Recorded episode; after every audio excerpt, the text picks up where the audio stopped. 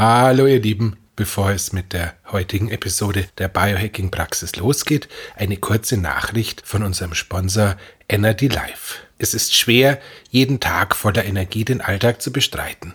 Doch damit ist jetzt Schluss. Energie kann direkt in den Kraftwerken in unseren Zellen hergestellt werden.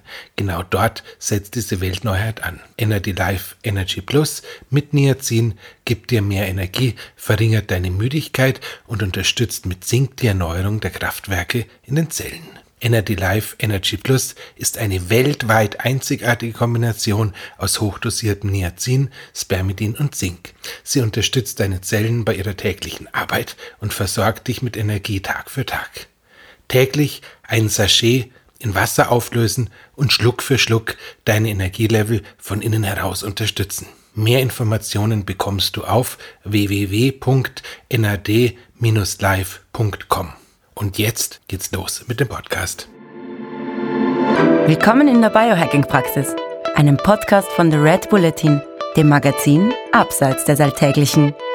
Hol dir hier Woche für Woche die besten Tipps für dein besseres Leben, für deine Gesundheit und für deine Performance und zwar von Biohacking-Profi Andreas Breitfeld. Und von Biohacking-Kolumnist Stefan Wagner. Bevor wir starten, ganz schnell die Tipps und Anregungen aus der Biohacking-Praxis verstehen Sie bitte nicht als medizinische Ratschläge, allein schon, weil wir keine Ärzte sind. Ende des Disclaimers. Gehen wir's an. Hallo Andreas. Hallo lieber Stefan. Drumroll, Drumroll, tetere, Premiere die erste Folge von Breitfelds Top 5, unserem neuen Format. Also wir probieren es einmal aus, vielleicht geht es an die Hosen und dann machen wir es nur einmal, aber ich glaube, es wird lustig. Ähm, Andreas fünf wichtigste, tollste, großartigste Hacks zu jeweils einem Thema und wir fangen heute an mit den Top 5 von Andreas zum Thema Muskelaufbau.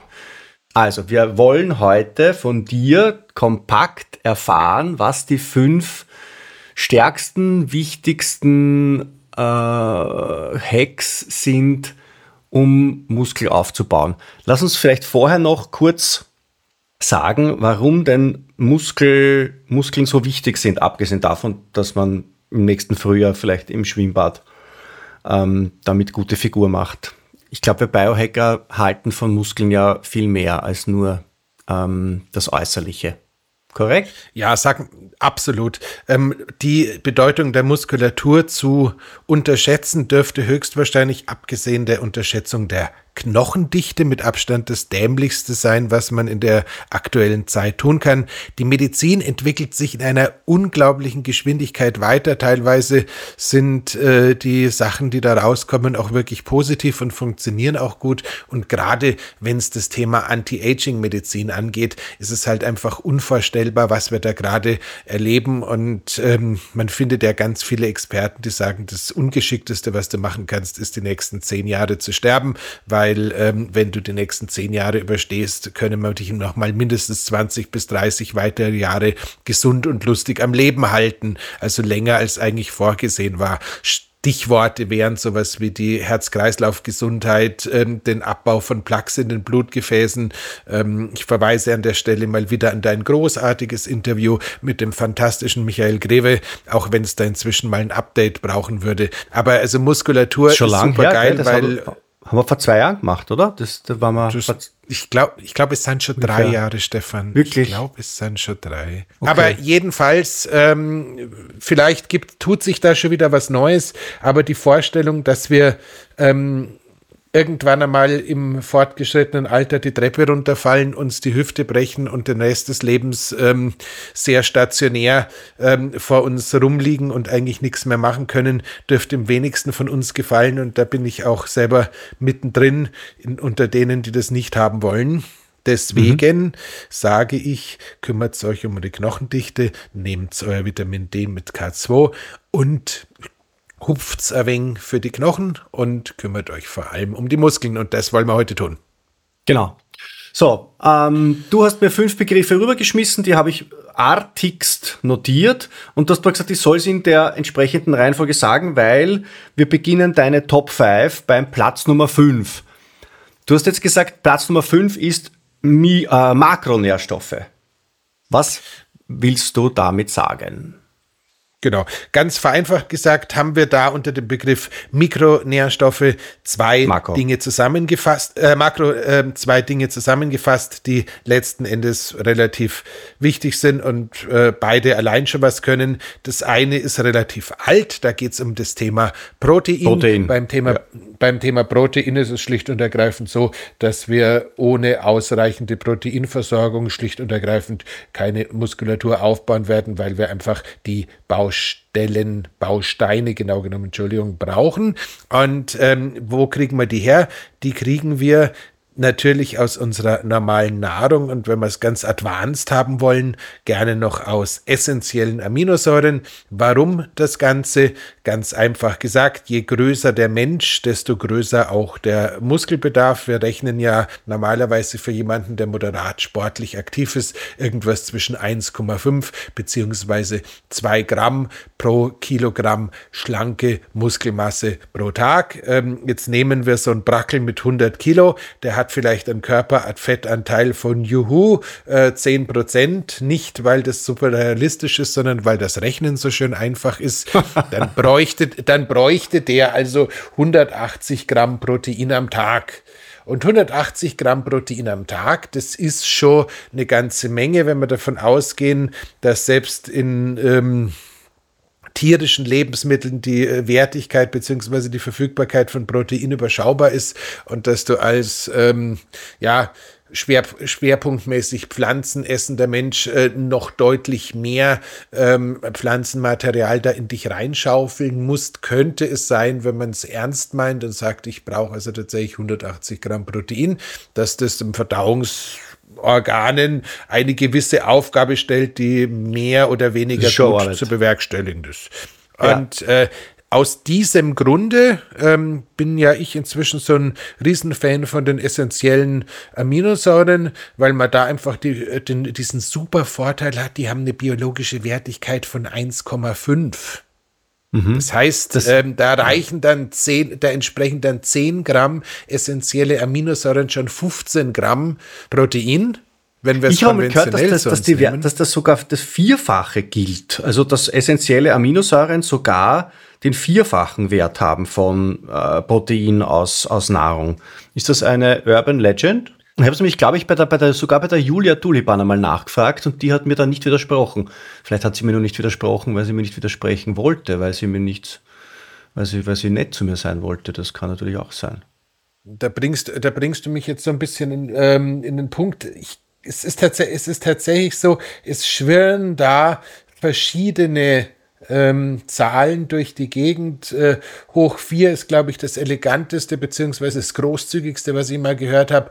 Ähm, hoch 3 geht auch durch die Gegend. 1,5 ist komplett kugelsicher. Also ja. äh, wie man es rechnen, wie man es rechnen möchte, ähm, sagen wir, da wir alle nicht im Leistungssport sind, gehen wir mal zumindest von einem Faktor 2 aus. Hast mich also ein bisschen hochgefeilscht. ähm, dann wären, wären das also jetzt schon anstelle von, äh, von 10 Gramm Protein 20 20 Gramm, die ja. hinten rauskommen. Also insofern, das ist eine gewisse Menge und wenn man jetzt nicht zufälligerweise das, äh, die essentiellen Aminosäuren von Balk nimmt, von denen ein gemeinsamer Freund von uns gemeint hat, äh, das rührst du an und dann gehst speim. Ein Künstler, der in Kürze auch mal bei uns im Podcast zu Gast sein wird, hatte das festgestellt.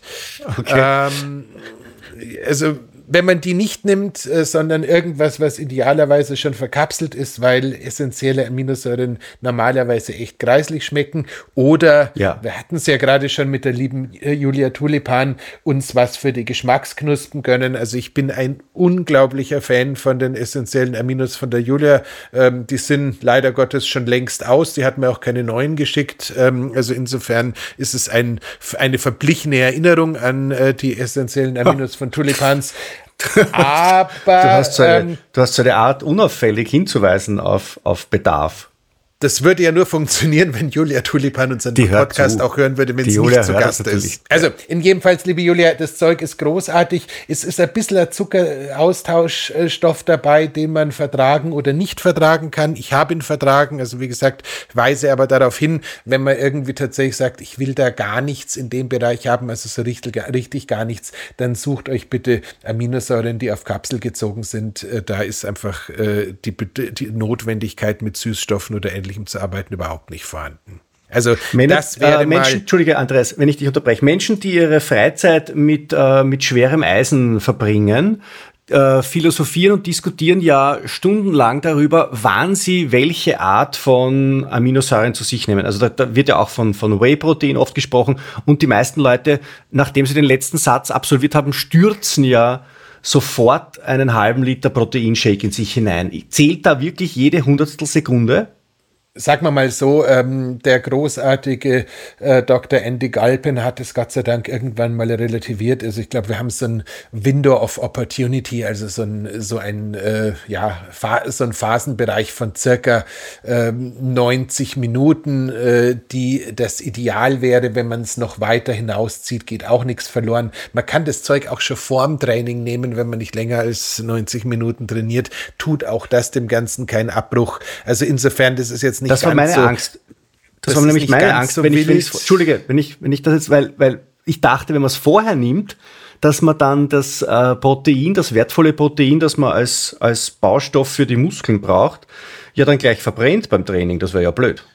Nee, das ist Gott sei Dank ähm, komplett äh, unproblematisch und äh, so schnell äh, schießt unser Stoffwechsel nicht. Und äh, was man natürlich auch noch erwähnen muss, weil du gerade das Whey-Protein gesagt hast, also wer Whey-Protein zu sich nimmt, hat keine Freunde, keine Partnerin, keinen Partner und äh, schläft im Freien. Allen anderen würde ich dringend davon abraten, weil ähm, die Wahrscheinlichkeit, dass es dabei äh, irgendwann zu einer Bildung von grünen Gasen kommt, die einfach für das gesamte soziale Umfeld nicht kompatibel sind, äh, liegt bei 100 Prozent ähm, und das ist entspannt gesagt. Also du hast mir einmal sehr eindrücklich erzählt von äh, deinen Wahrnehmungen beim Besuch irgendeiner Fitnessmesse. Ja, ja, das Kann ist, das war, äh, das auch, auch, auch das, also das Zeug riecht auch schon ähm, in, bei, bei kleinen Menschen in kleinen Dosen verstoffwechselt. Ziemlich interessant, wenn es da noch große Menschen sind, das in großen Mengen verstoffwechseln. Oida. Okay. ähm, das heißt, ähm, das, das wäre die also Geschichte, die wir eigentlich alle schon wissen. Ja? Genau. Das wissen wir eigentlich schon alle, aber keiner tut's. Also tut's es jetzt und tut es gerne. Ähm, die nächste Geschichte ist äh, gehört da jetzt hin, gehört aber irgendwie gerade auch überall anders hin. Es geht mal wieder um Kreatin. Kreatin haben wir eine ganze Folge gewidmet. Seit die Folge mhm. ausgestrahlt wurde, haben sich die Wissenschaftler gedacht, jetzt machen wir mal echt was, um den Jungs äh, so ein bisschen neues äh, Futter zu liefern. Also, was ist passiert? Das eine ist, äh, die Jury ist äh, aus den Beratungen zurückgekommen und hat festgestellt, ähm, was die geistige Leistungsfähigkeit angeht, ist Kreatin fast so wichtig, wie was die muskulär, muskuläre Leistungsfähigkeit angeht. Das heißt, Kreatin hilft uns äh, besser zu denken, schneller zu denken, vielleicht schneller zu sprechen. Also ist tatsächlich eine relativ abgefahrenes, wenn man das Wort verwenden möchte, äh, Zeug, was die äh, kognitive Leistungsfähigkeit angeht. Es scheint, und ähm, das bestätigt jetzt auch unlängst äh, Gottvater Huberman in der QA, ein äh, beinahe schon mysteriös gut wirkendes Zeug gegen Brain Fog zu sein. Also sprich diese geistige ähm, Vernebelung, die den einen oder anderen stärker und den anderen ein bisschen weniger stark verfolgt, die meistens so irgendwie morgens auftritt und so ähnlich wie es ein normaler Nebel auch ist, im Laufe des späteren Vormittags, wenn dann die Sonne rauskommt, sich hoffentlich wieder verzieht mhm. kann man wohl mit Kreatin auch wegblasen. Dazu kommt, und jetzt wird es richtig abgefahren, für eine Vielzahl von äh, Spike-Protein-induzierten Langzeitfolgen, also sprich Long-Covid und allem, äh, was wir dazu haben, Impfschaden und was wir da sonst noch so haben, genauso wie für das äh, CFD, also dieses Chronic Fatigue Syndrom, CVS, Entschuldigung, was ist denn eigentlich heute los? CFS. Dankeschön. Dein, dein, dein Kreatin halt noch nicht genommen, wahrscheinlich. Ähm, habe ich tatsächlich nicht. Ich bin unterwegs. Ich habe meine Supplements in München vergessen. Das war ein Fehler. Aber jedenfalls, das Zeug äh, würde auch in der Hinsicht wirklich was tun. Und die Studien, die da jetzt unlängst durch die Presse gegangen sind, sind, äh, was Teilnehmerzahl angeht und was Studienaufbau angeht, durchaus so, dass man sagen würde, das hat offensichtlich nicht irgendjemand, der diesen eigentlich mal Überschussstoff aus der Fleischwirtschaft äh, verkauft, ähm, finanziert, sondern das war wirklich Wissenschaft. Und dementsprechend ist das tatsächlich eine Geschichte, wo ich sagen würde, da sollte man hinschauen. Wenn man da hinschaut, dann ist es auch ganz wesentlich, die Art und Weise, wie man das Ganze zu sich nimmt, ein bisschen zu überdenken. 1822, als mir Kreatin zum ersten Mal begegnet ist, war ich der Jungredakteur bei einem Frauenfitnessmagazin namens Shape. Das dürfte jetzt tatsächlich, auch wenn es boah, widerlich ist 20 Jahre mindestens her sein, eher 25. Damals äh, hatte man zum Thema Kreatin die wilde Vorstellung, es müsste eine Aufladungsphase geben und danach eine mhm. Erhaltungsphase. Man müsste das so ähnlich wie andere ähm, ja, Sportleistungsoptimierer in so Zyklen verwenden, also nicht dauerhaft. Das haben wir Gott sei Dank losgebracht. Damals hat man auch gesagt, man müsste es mit ähm, Traubensaft oder ähnlichem zu sich äh, nehmen, was aufgrund der wunderbaren Fructosebelastung zu einem Vielzahl von äh, herrlichen Desastern geführt hat. Also auch das ist als unnötig ähm, erwiesen. Das heißt, es reicht eigentlich völlig, wenn man es durchgängig nimmt. Und jetzt kommt das Schöne, es heißt normalerweise immer, man möge 5 Gramm äh, Protein nehmen, äh, Kreatin nehmen. Wenn man jetzt mhm. genau hinschaut, äh, stellen wir allerdings fest, da gibt es durchaus eine Gewichtskomponente. Also diese fünf Gramm, die sind aus Studien abgeleitet und wenn man dann irgendwie das Ganze ähm, genauer anschaut, dann gibt es da eine Gewichtskomponente und die sieht so aus, dass so ein, ja, unser, unser 100, unser 100 Kilo Mann von gerade eben, der dürft also gut 10 Gramm Kreatin am Tag nehmen. Das heißt, ähm, diese 5 Gramm ist auch wieder so ein arithmetisches Mittel für ähm, irgendwas zwischen ähm, ja, mit, mitteldünn, mittel, mitteldünne Frau und halbwegs sparkliger Mann. Und danach geht's durchaus äh, da auch ein bisschen weiter nach oben. Und äh, genauso wäre es auch eine sinnvolle Idee, diese Kreatindosis, weil es da eine ähm, hatten wir, glaube ich, auch in der Hauptfolge dazu schon erwähnt, äh, eine Aufnahmemenge gibt, die auf einmal gleichzeitig durch den Darm durchrammt, ähm, würde ich, ähm, ja, wenn es 10 Gramm sind, verteilt auf aufteilen. zweimal 5 Gramm morgens und abends aufteilen. Ähm, mhm. Ob man das jetzt noch, äh, weil man jetzt gerade den, der, der, der Muskeltarzan werden möchte, äh, gezielt vor und nach dem Training zu sich nehmen muss, würde ich in Frage stellen. Ich würde einfach sagen, morgens und abends langt. Also hängt aber auch einfach damit zusammen, dass ich meine Supplements morgens und abends nehme, weil ich mittags keine Supplements mit mir rumtragen mag. Genau. Also das Super. wäre wäre das zum Thema Makronährstoffe. Ähm, ja. Was, was, was haben wir noch zum Thema Makronährstoffe nach ganz kurz fragen? Ähm, das eine ist, äh, äh, Kollagen spielt ja beim Muskelaufbau keine Rolle, weil Kollagen ist ein, ein Baustoff für Haut, Haare, Nägel. Genau, also du kannst, du kannst vermutlich auch Gelenke. Ähm, es gäbe auch keinen Grund, äh, kein Kollagen zu sich zu nehmen. Also es ist jetzt überhaupt nicht so, dass ich da irgendwelche Vorbehalte gegen Kollagen hätte. Ich würde jetzt nur nicht irgendwie sagen, ähm, wenn du es mit einbaust, dann äh, rennt die Luzi besonders schnell rückwärts und macht Saltos dabei. Gut. Thema Kohlenhydrate. Wollen wir noch kurz was sagen? Ist Kohlenhydrate der, der Biohacker und die Kohlenhydrate, das ist ja so ein bisschen so ein, so ein ambivalentes Verhältnis. Ja, na, das ist, das kommt halt auch ein bisschen drauf an, wie ernst man das Ganze meint. Also, wenn wir es von, mit einem moderaten Krafttraining zu tun haben, wenn wir es mit einem hochintensiven Intervalltraining zu tun haben, das nicht länger als 15 bis 20 Minuten geht, dann ist das alles äh, nett und schön.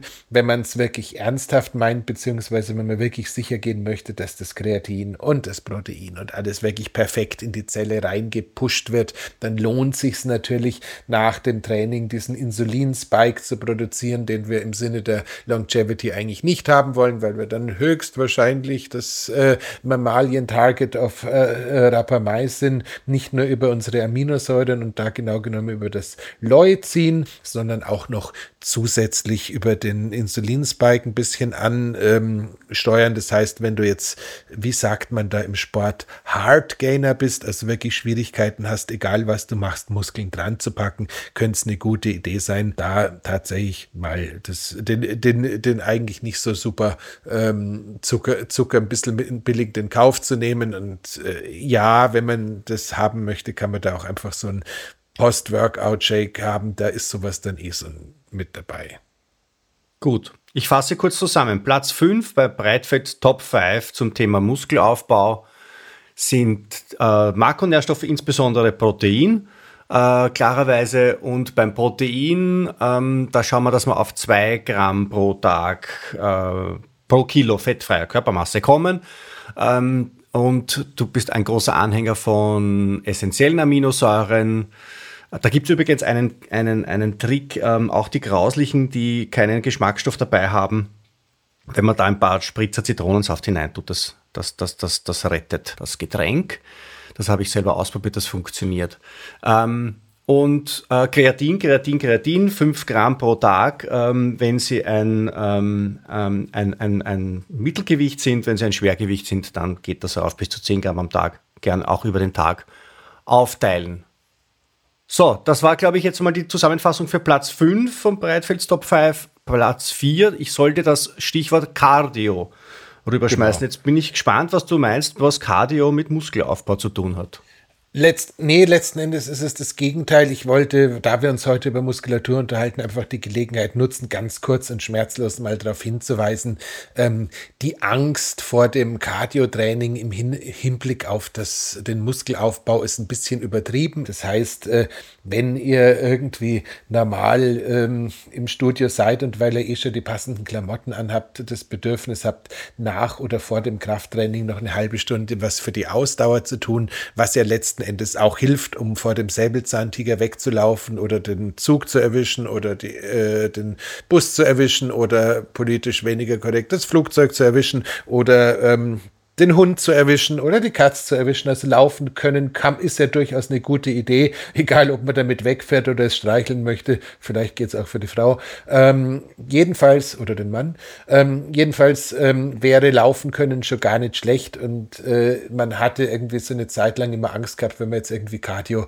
nach dem Krafttraining macht, dass es irgendwie diese äh, ja, Muskelanpassung in irgendeiner komprimiert, Weise komprimiert. Ja, das stimmt stimmt, wenn du nachher einen Marathon oder einen Ultramarathon oder Vergleichbares läufst, dann könnte das durchaus passieren, aber so eine halbe Stunde hinterher noch ein bisschen auf dem Laufband oder auf dem Radl sitzen, wird keinem wehtun. Im Gegenteil, wir haben eine bisschen bessere Durchblutung, wir regen den äh, Stoffwechsel weiter an, sorgen dafür, dass die Muskulatur, wenn die Hormonkaskaden starten, optimal mit Nährstoffen versorgt werden. Und wenn wir uns dann, während wir auf dem Fahrrad sitzen, noch ähm, den ähm, bitte nicht Vapor Proteinshake reinschauen, weil sonst bringen wir gleich den Nebensitzer um, ähm, sondern irgendwas Verträgliches an Eiweiß äh, gönnen, dann könnten wir dem gesamten Prozess weiter gut tun. Du machst ja, wie, wie kümmerst du dich um dein Thema Cardio? Du laufst, du bist ja früher wahnsinnig gut gelaufen, aber das will ich jetzt nicht im Detail erörtern, weil es zu meinem Nachteil ist. Äh, ähm, wie machst du das jetzt? sag, sag mal so, dass das Laufen und äh, mein aktuelles Kampfgewicht und meine Achillessehnen, ähm, ja, die kann man schon zusammen ähm, bringen, aber die würden ungefähr so gut funktionieren wie diese Regierungskoalition äh, Koalition in Deutschland. Also das funktioniert eigentlich gar nicht, weil der eine ist schwer, der andere ist leicht und der andere ist verrückt. Also insofern, ähm, bei mir ist es tatsächlich so, ich kann ähm, mit gutem Gewissen sagen, Laufen ist super, aber meine Sehnen würden äh, mich mit 20 Kilo weniger sehr gerne beim Laufen begleiten. So ist es ehrlich gesagt ein bisschen schwierig. Ähm, mhm. Das ist so ein bisschen der Preis äh, der Körpermodulation, muss muss man sagen. Das heißt, ich bin am Wochenende unglaublich gerne in den Bergen unterwegs, versuche also alles mit moderat gehen, gerne mit Gewichtsrucksack, Rucksack, gerne mit Rucksack, mit auch einfach nur viel Wasserflaschen drin oder was auch immer das Leben gerade bereithält, auch gerne mal mit so einer Gewichtsweste, damit die Leute, denen man, begegnet, ein bisschen was zu schauen haben. Also all das äh, mache ich nach wie vor sehr, sehr gerne. Ähm, ich gönne mir in letzter Zeit irgendwie eine ganz irre Form von äh, hochintensivem Ausdauertraining, ein bis zweimal die Woche. Ähm, da sitze ich dann tatsächlich nach wie vor auf dem äh, Spinning Bike, Carol. Indoor Cycle ähm, in der Sauna. Das heißt, ich kombiniere nach ja. wie vor diese, dieses Thema äh, Fahrradfahren und Hitze und äh, habe inzwischen auch schon mit irgendwelchen Leuten, die Wüstenmarathon laufen und ein paar anderen Athleten aus meinem Portfolio gesprochen und die finden das alle gar nicht so schräg, sondern setzen sowas in der einen oder anderen Form auch ein. Das heißt, das ist bei mir so die, die, die Übergeschichte, ja, und dazwischen gibt es halt mal eine Carol-Geschichte oder eine Carol-Geschichte in Verbindung mit mit Sauerstoffmangeltraining, also sprich äh, IHHT auf dem Fahrrad. Ähm, aber da hast du so eine, so eine schwarze Maske auf, oder was? Beim Carol Bike. Nein, ähm, diese, diese schwarze Maske würde ich, ähm, oh Gott, äh, vermut, vermutlich äh, nur Leuten äh, zugestehen, bei denen irgendwie die Sauerstoffversorgung sehr lange Zeit vorher schon mal schlecht war, weil ähm, wir mal festgestellt haben, dass diese ähm, Luftrestriktionsmasken nichts weiter tun, als einfach nur irgendwie den Luftdurchfluss verändern und nicht den Sauerstoffgehalt, ähm, mhm. sondern bei mir geht es da tatsächlich um IHHT, das heißt, ich hänge da an diesem ähm, intermittierenden Hypoxy-Hyperoxy-Gerät äh, von äh, dem lieben Jürgen dran und inhaliere da quasi ähm, ja, Sauerstoff mit äh, der oder Luft mit dem Sauerstoffgehalt wie auf dem K2, während ich Fahrrad fahre. Ähm, mhm. Kann man sich bei ähm, Cell O2 auch gerne mal anschauen. Ich glaube, der Jürgen hat inzwischen die Software für IHT und Sport auch für ähm, den normalen Nutzer freigeschalten, um ehrlich zu sein. Okay, das klingt ein bisschen heftig. Ja, Stefan, aber es ist deutlich weniger heftig als mit, ein, mit dieser, mit dieser ähm, seltsamen äh, Phantommaske oder wie das Ding hieß, die nicht funktioniert, irgendwie ähm, durch die Gegend zu laufen. Es funktioniert. Das habe ich auch eine Zeit lang dabei. gemacht. Ja, ja. Das hat mir auch, schon ich sein. weiß auch nicht, die Leute haben alle geschaut. Ja, das, das ist wohl wahr. Ähm, so, fürchten Sie sich gut. also nicht vor Cardio, ist äh, Nummer vier. Machen genau. Sie Cardio nicht zu viel und so, ich glaube auch vor allem nicht zu lang ist das wesentliche Thema. Gell? Genau, da dieses das, da Thema um, mit der Stresssache. Cortisolbildung und äh, zugegebenermaßen, also das IHHT-Cardio oder auch das IHT im Allgemeinen ist eins der wenigen Geschichten, die könnten tatsächlich auch das Muskelwachstum äh, behindern. Das heißt, IHHT mit oder ohne Fahrrad bitte nicht direkt im Anschluss ans Krafttraining machen. Gut. So, dann hast du mir rübergeschmissen als Punkt 3 ist ähm, Schlaf. Jetzt denke ich mir, okay, meine Vermutung ist im Schlaf, wenn man was lernt tagsüber, dann ähm, merkt man sich ja im Schlaf erst und ich vermute beim Training wird es auch so sein, dass der Trainingseffekt sich äh, erst im Schlaf entfaltet. Korrekt? Fast auch, aber ja, ähm, oder nein. Also letzten Endes ist es tatsächlich so, wir müssen halt, wenn wir ehrlich miteinander reden, äh, müssen wir uns eingestehen, dass wir nur dann eine Chance haben, ähm, dass wir in irgendeiner Weise Muskulatur aufbauen, wenn wir die gesamten Hormonkaskaden dafür richtig ablaufen lassen.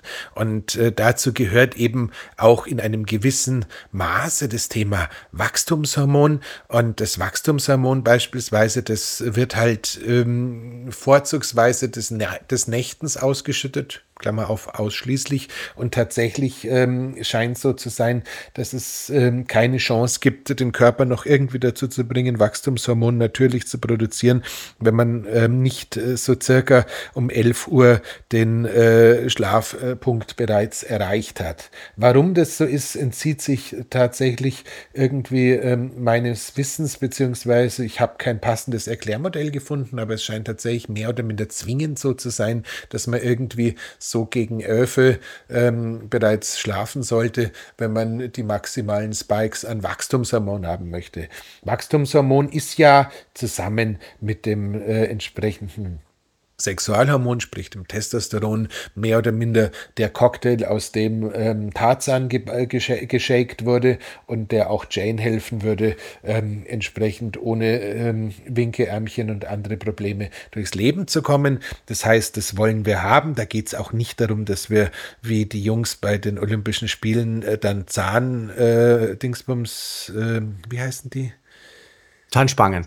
Zahnspangen, Dankeschön, tragen müssen, weil ähm, wir sonst. Weil das äh, Kiefer explodiert. Das, der Kiefer explodiert. Wir kriegen auch keine spitze Nase und keine anderen Formen von Hygromalie, also sprich diesem ähm, künstlichen äh, zu spitzen Kinn und allen anderen Geschichten. Es geht einfach nur darum, wir regenerieren besser, die Muskulatur wächst einen Tacken besser, die Haut schaut besser aus, was ja nichts mit der Muskulatur zu tun hat, aber es ist einfach tatsächlich so, dieser Schlaf vor zwölf scheint ein wahrer hormoneller ähm, Superbrunnen zu sein und den War elf sogar. auf alle Fälle elf, ja. Elf, elf, ja. scheint, elf, scheint, elf scheint die Benchmark zu sein. Wahrscheinlich reicht es, wenn du schnell Schläfer bist. Wenn du dich um elf ganz schnell ins Bett fallen lässt und sofort einschläfst. ähm, wenn du jetzt allerdings noch den Herrn der Ringe zu Ende liest und du bist erst beim ersten Band, dann wird es wahrscheinlich eher nicht so funktionieren. Genau. Aber wenn du ins Bett fallst und du schlafst gleich ein, dann ist der Ohrring. Das, das bringt Abzüge beim Sleep Score. Du brauchst so, brauchst irgendwie fünf Minuten. Das ist gut. Das bringt ja. Punkte das ist, man, kann auch, man kann auch den Ring kurz ablegen und dann mit anziehen. Ähm, aber egal. Ähm, also jedenfalls, das wäre, der, das wäre der eine Teil zum Schlaf. Der andere Teil ist natürlich äh, das, was du auch schon richtig vermutet hattest, ähm, sowohl das Glym emphatische Nervensystem, also sprich da, wo es darum geht, Erinnerung zu bilden, äh, Lernen zu bilden. Und Lernen ist ja auch bei, beispielsweise, wenn ich eine neue Übung äh, beim Krafttraining oder sowas mit einfließen lasse und ich auch wenn es jetzt nicht in die Top 10 oder Top 5 oder Top irgendwas reinpasst, macht immer wieder leichte Trockensätze von den Übungen, macht immer, schaut immer wieder, macht einen Formcheck, egal was ihr macht, egal ob es jetzt Gewichte sind, frei oder am Gerät, nehmt immer wieder mal das Gewicht runter, schaut, stimmt die Übungsausführung, ist das jetzt alles so, wie es sich natürlich anfühlt oder neige ich dazu, weil ich irgendwie meine, dass ich jetzt fünf Kilo mehr äh, wichteln muss, als ich eigentlich wichteln richten kann, ähm, dass man dann, dass ich da irgendwie anfange zu reißen und irgendwie unsaubere Bewegungen führe. Und all das gehört natürlich zu einer guten muskulären Entwicklung und zu einem niedrigen Verletzungsrisiko beim Sport untrennbar dazu. Das heißt, an dieser Stelle nochmal der Hinweis, bitte saubere, leichte Übungen, korrekte Übungsausführung immer wieder einfließen lassen. Und das wäre dann auch etwas, was wir als Lerneffekt über Nacht vertiefen könnten. Das wäre der nächste. Und äh, last but not least ist es natürlich so, ähm, egal wie diese ähm, Glockenkurve der Entzündungsreaktion jetzt genau abläuft, ist es halt einfach so, ähm, spätestens wenn der Entzündungsreiz angenommen so 18 Stunden nach der Belastung komplett am Abklingen ist und der Körper sich erholen möchte, dann hilft es halt auch nochmal, wenn diese Erholung entsprechend ähm, in einem Zustand der tiefsten Entspannung erreicht wird, den wir gemeinhin im Schlaf haben. Ähm, wenn du jetzt beim Thema ähm, äh, Entzündungsreiz und Abklingen des Entzündungsreizes und so weiter bist, ähm, wie viel Zeit sollte zwischen zwei Krafttrainingseinheiten vergehen? Das kommt komplett darauf an, wie du dein äh, äh Tra Training äh, strukturierst. Wenn du, die, wenn wir von der gleichen Muskelgruppe sprechen, sind sicherlich 48 Stunden, wahrscheinlich sogar eher 56 oder so. Also das ist schon ein bisschen was, so zwei, zweieinhalb Tage zwischen schwerem Bankdrücken und schwerem Bankdrücken würde ich auf alle Fälle lassen. Wenn du jetzt so ein Bodyweight-Training machst, dann sind wir mit 48 Stunden schon sehr, sehr, sehr weit. Also da hast du schon eigentlich alles erledigt, wahrscheinlich langen Tasche 36, so eineinhalb Tag. Ähm, und äh, wenn man jetzt sagt, nein, ähm, Spoiler zu Punkt 1 heute. Ich habe mir eine Krafttrainingsform gesucht, die wirklich alles zerstört, was da irgendwie ähm, zu zerstören ist. Und die hat mich sogar ein bisschen über die Maximalkraft hinaus, äh, über meine maximale Leistungsfähigkeit hinaus gefördert. Da darf man dann schon mal 72 Stunden für die gleiche Muskelgruppe rechnen, bis man wieder dran gehen will. Mhm. Gut. So, jetzt kommen wir zu den Top 2 äh, auf Platz zwei hast du mir gesagt, soll ich dir das Wort Temperaturmanagement hinschmeißen. Ich vermute mal, das wird mit Kälte zu tun haben, weil du ja vor dem Krafttraining deine Muskulatur gerne kühlst. Und es wird wohl auch damit zu tun haben, dass die Leute danach ähm, Angst haben wegen Kaltduschen und so weiter, oder? Ist es das, was du meinst? Ähm, damit kann ich jetzt in die Küche gehen und mir einen Salat machen. Dankeschön. Genau das war's. War das ähm, alles?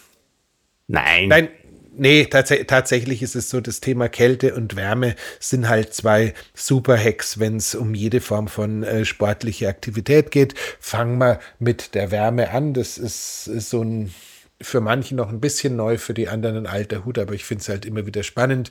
Ähm, wenn du dein äh, Training fortsetzen möchtest, nachdem du dein Training beendet hast und es bei dem Training auch in einem hohen Maße darum geht, die Herz Kreislaufaktivität zu trainieren, ähm, dann ist ein direkter Besuch in der Sauna quasi in acht am Trainingsende. Wenn es eine öffentliche Sauna ist, bitte dazwischen duschen, seid so nett, Leute. Aber ähm, eine super gute Idee, weil wir quasi unser Herz-Kreislauf-System weiter ackern lassen können, ähm, ohne dass wir noch weiter ackern müssen. Das finde ich schon mal sehr abgefahren. Das Gleiche ist allerdings, wir sind ja heute eigentlich im Bereich Kraft unterwegs und nicht mhm. Ausdauer. Das Gleiche ist aber auch äh, im Krafttrainingsbereich wirklich spannend. Wir können durch Hitzeexposition sowohl Muskulatur erhalten als auch ähm, sogar noch mal so ein bisschen einen draufsetzen und im Anschluss an das Training quasi, wenn wir entsprechend nochmal Heatshot-Proteine hinterher schmeißen, sogar noch mal einen weiteren Reiz setzen, was äh, die Trainingseffizienz erhöht.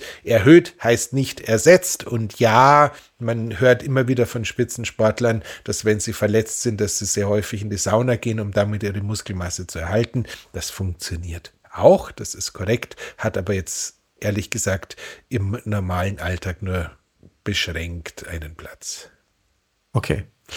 Das heißt, so. zum, Thema Hitze, zum Thema Hitze ist es relativ leicht. Ähm, zum Thema Hitze kann man auch noch sagen, wer ich habe das mal in Austin im Onnit Gym gesehen. Es war so ein bisschen irritierend. Da standen irgendwie zwei ähm, Frauen, Mädels, so in, ja, schon für amerikanische Verhältnisse relativ knapper Sportbekleidung, aber doch in Sportbekleidung in der Infrarotkabine rum. Und ich dachte mir, also, wenn das jetzt Sauna gehen sein soll und das habt das volle Outfit an, finde ich es schon ein bisschen, bisschen, bisschen hart.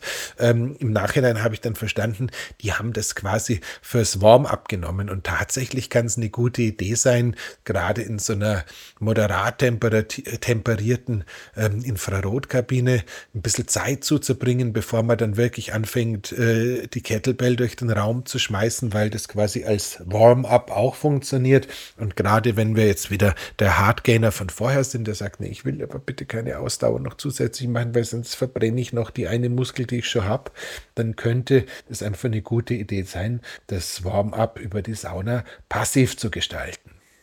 Das mhm. wäre die Geschichte. Und ähm, der beste Freund vom Warm-up ähm, ist natürlich das Pre-Cooling. Da schreien jetzt wieder ganz viele auf und sagen, Pre-Cooling, so ein Scheiß, da verletzt du dich ja ganz fürchterlich, wenn du kalt anfängst, äh, Sport zu machen. Na, du sollst ja nicht direkt aus dem Eis irgendwie anfangen, die Gewichte zu werfen. Es geht darum, dass wenn wir uns einer gezielten Kälteexposition vor dem Training widmen, sie uns gönnen oder wie auch immer wir das Ganze formulieren wollen, dann hält die hormonelle Reaktion für circa 60 Minuten an. Und wenn man jetzt äh, nach drei Minuten oder vier Minuten in der Kälte sich zehn Minuten aufwärmt, hätte man immer noch mindestens 50 Minuten, wo man quasi mit äh, leicht verbesserten Ausgangsvoraussetzungen sein Krafttraining absolvieren kann. Und für die meisten würde das schon mal ganz schön weit reichen, weil mehr als 45, 45 Minuten Krafttraining empfehle ich ehrlich gesagt nur Berufssportlern. Die meisten anderen werden, wenn sie den Punkt überschreiten, gerade wenn sie das Ganze idealerweise noch morgens oder vormittags machen, den Rest des Tages nicht mehr so wahnsinnig viel äh, mental zerreißen, dass es für einen Büroathleten äh, geziemlich erscheint. Das heißt, äh, Kälte, äh, Entschuldige, das Pre-Cooling heißt jetzt was? Heißt das jetzt äh, ins Eisbad gehen? Heißt das kalt duschen? Oder was, was, was, welche, welche Dimension der Kälte ist also da in deinem Pre-Cooling heißt, Pre-Cooling heißt bei mir idealerweise in die Kryokammer springen, wenn sowas in deinem Fitnessstudio zur Verfügung steht. Wäre sonst auch das Eisbad. Ich glaube, die kalte Dusche, die wird im besten Fall ein bisschen ein Dopamin äh, und äh, eventuell ein bisschen Adrenalin in den Cocktail reinschmeißen, das kann man schon machen, ist aber ja mit einem Fuß im Placebo-Effekt drin, würde ich sagen. Also da reden wir schon von Kälte, Kälte aber mhm. kann, äh, kann appliziert werden, wie man möchte. Es geht ja einfach nur darum, so ein bisschen den Hormoncocktail zu verändern, bevor man dann wirklich anfängt, äh, die Gewichte zu stemmen. Ähm, interessant ist allerdings, äh, und auch das haben wir, glaube ich, schon ein paar Mal angesprochen, was äh, der gute Professor Heller von der Stanford-Universität festgestellt hat, was wir gerade, wenn wir neu oder wieder mit dem Krafttraining beginnen, auch wirklich gut nutzen können. Das ist dieses Kühlen der Handinnenflächen mhm. zwischen den Trainingseinheiten, also das heißt zwischen den Sätzen. Das eine ist, was da passiert, man kann offensichtlich, wenn man so ein Zwischenkühlen stattfindet. Und bei Kühlen reden wir wirklich von Kühlen, nicht von Vereisen. Also um das auszuführen, ähm, es geht darum, dass wir das Blut, das auf der Handinnenfläche vorbei zirkuliert, kühlen wollen. Wenn wir jetzt zu kalt an die Handinnenflächen tun, dann vereisen wir, dann machen wir da allerdings quasi eine, eine thermische Schutzschicht, dann bringt das alles schon wieder nichts mehr. Das heißt, es ist äh, völlig nutzlos, beispielsweise eine Edelstahlflasche ohne Isolierung mit Wasser zu füllen und im Gefrierschrank ähm, ähm, durchzugefrieren und sich dann quasi diese Metalleis-Dinger an die Handinnenfläche zu halten. Das wird äh, nichts bringen. Wenn du allerdings so ein Kühlgel hättest oder ein einen Kühlgel-Handschuh hättest oder ähm, sehr gerne genommen ist auch ein Beutel mit äh, gefrorenen Erbsen. Mhm. Ob man die danach noch isst oder nicht, hat mir nie jemand verraten. Ich weiß es nicht. Mhm. Das, das ist ein, ein das ist crunchy. Gefrorene Erbsen. Aber egal. Also das heißt, wenn man irgendwas hat, wo noch so ein bisschen Durchblutung möglich ist und dabei kühlt, dann kommt was ganz Abgefahrenes. Also mehr Kraft, mehr Maximale, mehr Wiederholungen. Also man kann mhm. einen besseren Reiz setzen. Und was ich einfach total faszinierend finde, ist ein Delayed Onset of Muscle Fatigue. Das heißt, dieses Thema, ähm, ich war am Montag im Krafttraining und am Donnerstag kann ich immer noch nicht in den ersten Stock gehen, weil mir einfach jeder Muskel wehtut, weil ich die letzten fünf Jahre nur Couchsport betrieben habe, ähm, lässt sich damit ähm, ja, beherrschen. Und das finde ich schon wirklich geil. Also Delayed uh, Onset of Muscle, Muscle Fatigue ist quasi das Fremdwort für weniger Muskelkater.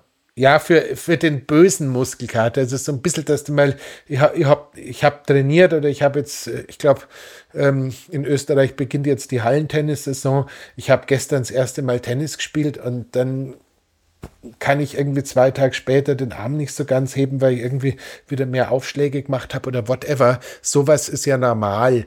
Aber ich gehe ins Fitnessstudio, trainiere das erste Mal und vier Tage später kann ich immer noch, äh, habe ich immer noch den Eindruck, es wären die gesamten Hottentotten zweimal über mich drüber geritten dann ist es halt äh, nicht so schön. Und wenn man sich die Statistik anschaut, ist halt das auch das, was die meisten Leute, die ähm, inspiriert von einer Podcast-Folge wie der unsrigen, äh, sich morgen im Fitnessstudio anmelden, dort übermorgen zum ersten Mal trainieren, ähm, davon abhält, dann nochmal wiederzukommen, außer dass sie weiterhin bezahlen, ist es einfach genau das, mir tut alles so weh und ich kann so nicht arbeiten, das bringt ja alles nichts.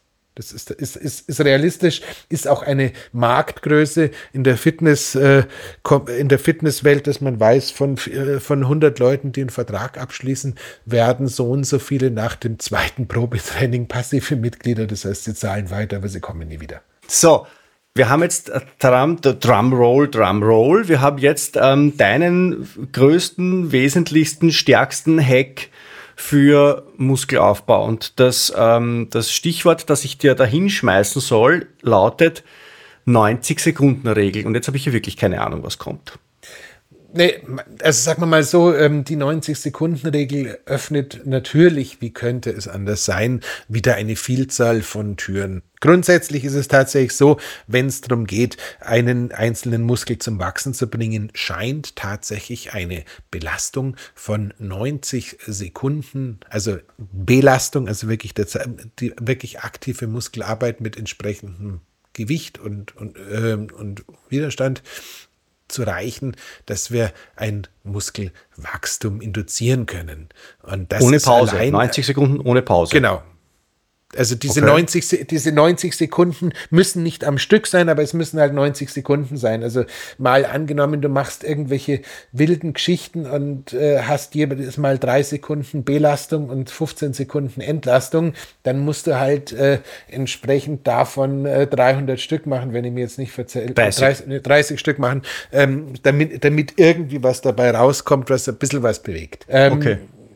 Aber ähm, teilweise ist es tatsächlich so, dass man diesen Wert äh, noch dazu, wenn man vielleicht nur einmal in der Woche im Studio ist, tatsächlich nicht erreicht. Und wenn man dann vielleicht noch äh, schon Gewichte wählt, dann erreicht man ihn zweimal nicht. Also es ist schon, ist schon ein bisschen was zu tun ähm, ist aber auf der anderen Seite sehr überschaubar. Und mhm. gleichzeitig ist es natürlich so, dass wir mit dieser 90-Sekunden-Regel in die wunderbare, großartige, fantastische Welt des äh, adaptiven Widerstandstrainings eintauchen können. Und das ist halt einfach was, wo ich sage, wenn du Biohacker bist, äh, solltest du dich in irgendeiner Form mit dem adaptiven Widerstandstraining beschäftigen, beschäftigt haben oder zumindest schon mal davon gehört haben, weil das ist halt einfach so die eierlegende Wollmilchsau. Vor ein paar Jahren, als das Thema zum ersten Mal entdeckt wurde, da gab es einen, ich glaube, Sportwissenschaftler, der hieß Doug McDuff und äh, ich habe den mal in Island auf einer ja, Biohacking-Medizin-Konferenz kennengelernt, ist sicherlich einer der langweiligsten Menschen, die die Welt jemals hervorgebracht hat. Also unvorstellbar, der hat äh, einen Vortragsstil, ähm, das ist beeindruckend und auch wenn du mit dem am, beim Abendessen am Tisch sitzt, also da ist echt nichts los, also wirklich nichts los, also gar nichts, also eigentlich tot. Ähm, aber ähm, der hat halt irgendwie festgestellt, äh, weil er neben seiner Lehrtätigkeit äh, noch irgendwie ein Fitnessstudio für Senioren ähm, betrieben hat, ähm, dass es ganz lustige Sachen gibt. Und äh, zwar setzt der eben auch auf dieses ganz langsame Krafttraining, mhm. 90-Sekunden-Regel, und hat da erstaunliche Erfolge erzielt und hat in seinem Buch Body by äh, Science, behaupte ich jetzt mal, ähm, zusammengefasst. Shownotes. Und äh, das ist dann hoffentlich auch in den Shownotes. Wahrscheinlich ja. gibt es inzwischen auch auf Deutsch. Ähm, aber jedenfalls äh, die Erkenntnisse, die er da sammelt, ähm, haben irgendwie viele Leute zum Nachdenken angeregt. Und letzten Endes ist eigentlich alles, was wir als Biohacker heute als Krafttraining lustig finden, da ein bisschen davon entstanden. Das heißt, das, der erste, der das irgendwie angepackt hat, war der ARX und da eben mit diesem adaptiven Resistance Exercise Grundsätzlich kann man sich das so vorstellen, wenn wir jetzt nicht mit Maschinen trainieren, ist dieses adaptive Widerstandstraining sowas ähnliches wie wenn der Sepp auf der Bank liegt und irgendwie Bankdrücken macht und der Hans hilft sozusagen. Also wir kennen das ja noch so ein bisschen aus den alten Fitnessstudios, wenn, de, wenn dein Trainingsbuddy da so quasi an der Hantelstange mit rumzieht und sozusagen dafür sorgt, dass du quasi über dein eigenes mhm. Muskelversagen hinaus trainieren kannst.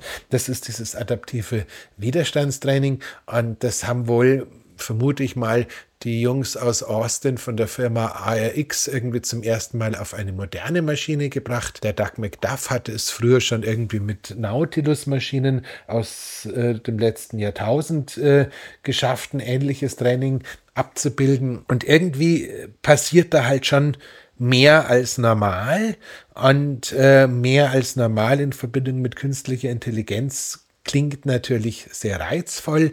Da gibt's jetzt den Julian Massler, der hat äh, ein paar Jahre mit ARX gearbeitet, dann war es ihm war irgendwie leid, dass die Maschinen ständig kaputt waren und dass die Jungs in Austin zwar lustig sind und tolle Hüte aufhaben, haben sie wirklich, aber ähm, halt ihn irgendwie immer so ein bisschen technisch alleingelassen haben. Und der hat jetzt mit Aurum Fitness eine ähm, Riesenflotte an ähm, ja, kleinen Boutique-Fitnessstudios äh, ins Leben gerufen, die alle dieses adaptive Widerstandstraining anbieten. Und äh, gleichzeitig gibt es aber auch, ähm, und ich glaube, die kommen sogar aus Österreich, äh, die Firma eGym, die das Ganze jetzt so ein bisschen weniger Boutique, sondern eher ein bisschen großflächiger gemacht hat. Und äh, der Daniel Donhauser hat mir glaube ich, seinerzeit, ähm, als ich äh, in, wo waren wir zusammen? Salzburg. beim österreichischen Gesundheitstag in Salzburg. Salzburg. Als, ich in, als wir in Salzburg waren, bin ich noch mal in der Pause weggefahren und habe gesagt, ich möchte jetzt, äh, muss mir jetzt das Maikai Fitnessstudio anschauen, weil die gehen so ein bisschen Richtung Biohacking und der hat eben da dieses E-Gym drin.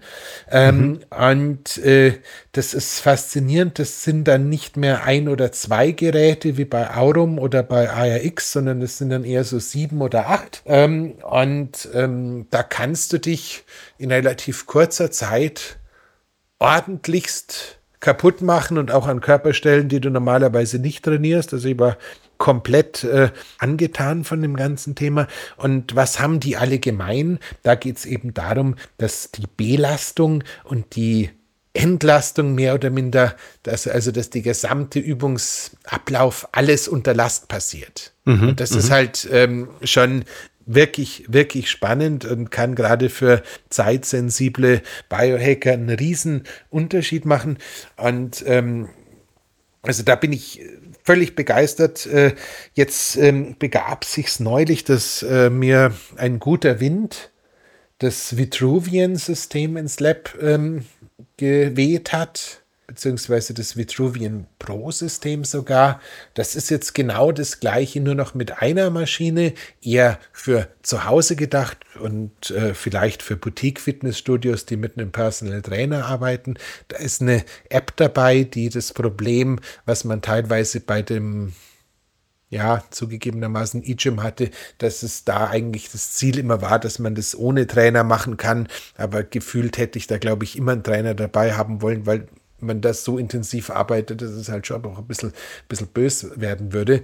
Also zumindest bei Vitruvian läuft das alles über App mit Video-Workout und keine Ahnung was. Und ich spiele da jetzt seit ja, zweieinhalb Wochen damit. Ich habe mein geliebtes normales Trainingsregime ähm, schleifen lassen und mhm. mache da jetzt genau diesen Anfänger-Workout. Und ich bilde mir tatsächlich ein, dass es äh, irgendwie als neuer Reiz auch ein bisschen Veränderungen induziert. Ich finde es extrem spannend. Man hat es mhm. da eben auch wieder mit äh, künstlicher Intelligenz zu tun. Man hat es dann auch wieder mit äh, maschinengesteuertem Widerstand zu tun, der sowohl in, in der in der Zug- als auch in der Drückbewegung da quasi sich ständig neu anpasst. Und äh, da geht es auch wieder darum, langsamer zu trainieren, und äh, so ein, äh, ein, langsames, adaptives Widerstandstraining. Also ich glaube tatsächlich, ähm, wenn man wenig Zeit hat und äh, einfach nur eine gute Muskelmasse aufbauen möchte, scheint es sozusagen der Superschuss zu sein. Jetzt sagen natürlich wieder viele, ja super, äh, weder habe ich ein E-Gym, noch habe ich jetzt das Geld, um mir ein Vitruvian zu kaufen.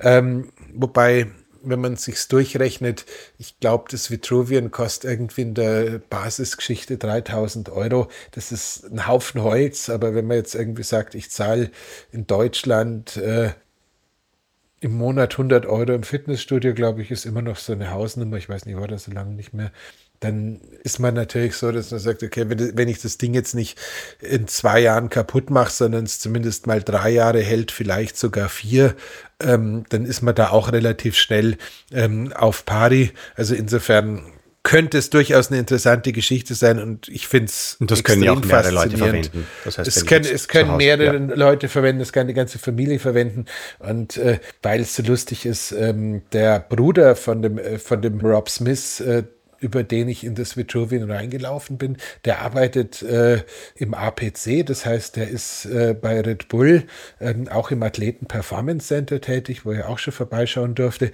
Ähm, und ähm, ist da als Ernährungscoach. Das heißt, irgendwie, mhm. das sind so, sind so zwei Brüder, der, der Ernährungscoach ist ein komplettes Malbuch, der ist durchtätowiert ohne Ende, äh, war, glaube ich, früher Motocrosser. Und der andere ist dann eher so die Kraftkomponente, ähm, die diesem australischen Trainingssystem, also der Rob, so ein bisschen hier einen Boden bauen und wie gesagt, ich mag es unheimlich gern. Ich mag die anderen auch unheimlich gern, aber die anderen kosten halt 100.000 Euro und das kostet vielleicht 3000 Euro, also insofern noch eher irgendwie für zu Hause geeignet. Und last but not least, ähm, wir haben es ja auch beide und wir lieben es ja auch beide, zählt natürlich auch das, der X3 Bar in die gleiche Kategorie rein, wo sowohl bei der Belastung als auch bei der Entlastung der Muskel gefördert wird und auch dieses ähm, ja, schmalspuradaptive Widerstandstraining gegen ein Gummiband erschlägt sozusagen den gleichen Mechanismus. Also ich bleibe dabei. Ähm, für mich ist die Nummer eins diese 90 Sekunden pro Muskel bei langsamen Ge Bewegungsausführungen mit einem superphysiologischen Gewicht, das sich bis zum Muskelversagen idealerweise immer so anpasst, dass man die Zeit perfekt durchabsolviert. Das heißt, jetzt, wenn ich mein, mein, mein X3 jetzt nach der Aufnahme auspacke und, äh, ich, und, ich, und ich stoppe die Zeit einfach mit, in der mein, meine Muskulatur unter Belastung ist, dann komme ich pro Satz im Idealfall auf 90 Sekunden. Und dann ist das gut für heute oder muss ich dann einen zweiten und dritten Satz machen oder lasse es dann dabei bleiben? Es war halt eigentlich schon gut. Also es gibt da auch irgendwie wieder so ein zu viel ist zu viel. Wahrscheinlich sind, es ist kein Problem, wenn du sagst, ich mache einen Satz, aber ich mache das halt nicht einmal pro Woche, sondern ich mache es zweimal pro Woche oder so. Also ich würde, bin ja schon großer Fan von so einem, von so einem Split-Training, dass du sagst, äh, pro Körperteil zweimal pro Woche ähm, ist schon eine ganz lustige Idee. Also insofern so. Ich glaube, aber dann sind wir gut dabei.